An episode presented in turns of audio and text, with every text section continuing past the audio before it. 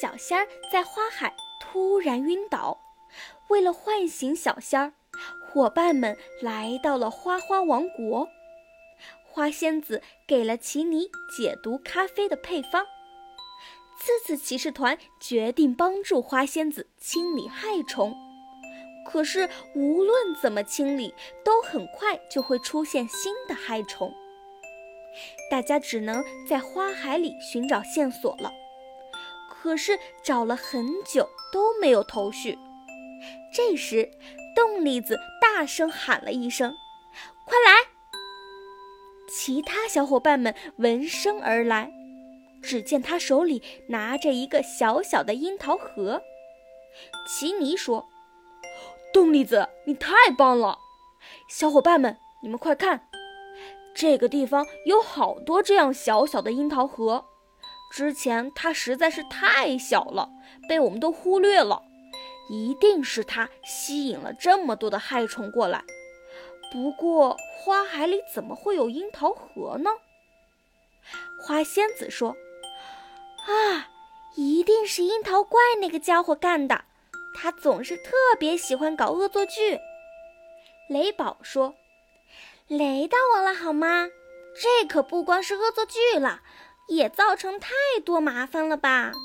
我们赶快去找那个樱桃怪，跟他理论一番。”次次骑士团跟着花仙子来到了樱桃园。这里满满的都是香甜诱人的大樱桃，看得人直流口水。花仙子指着躺在树上的家伙说：“你们瞧，他就是樱桃怪。”花仙子吼着说：“樱桃怪，你快给我下来！是不是你搞的恶作剧，害得我们每天都要清理很多遍虫子？”雷宝补充道。还间接导致我的朋友晕倒了，你到底要干嘛？樱桃怪一脸满不在乎地说：“切，我就是觉得好玩，我才不管你们呢。”炒栗子说：“我要火了，我必须要教训他一下。”主栗子说：“没错，这个樱桃怪实在是太嚣张了。”我们不能再让他继续为非作歹了。冻栗子说：“上！”四次骑士团准备跟樱桃怪大战。樱桃怪不屑地看着奇尼一行人说：“哼，来就来，谁怕谁？看我的樱桃核机关枪！”只见樱桃怪拿着机关枪对着奇尼等人扫射。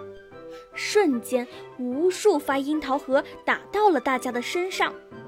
次次骑士团紧紧地抱在一起，飞速旋转，利用离心力形成了一个保护罩，把樱桃核反弹了回去。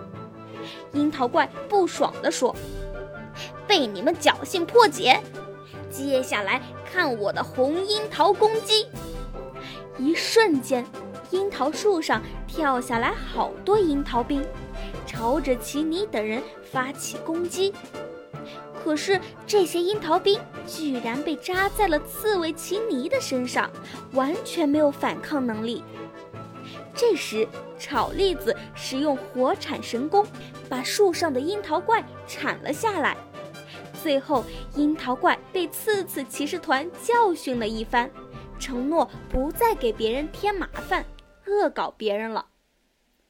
清理了花花王国的害虫后，刺刺骑士团就告别了花仙子，回到了仙小道的实验室。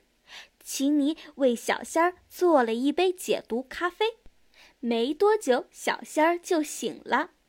小仙儿委屈地说：“嗯，我以后再也不立 flag 了。哦，对了，有给我拍美美的照片吗？”雷宝说：“雷到我了好吗？怎么刚醒就想着臭美？不愧是你呀，小仙儿！”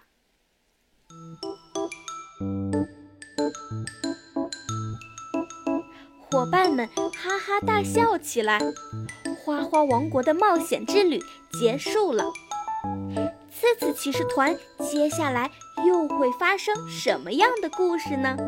故事持续更新中。敬请期待哟。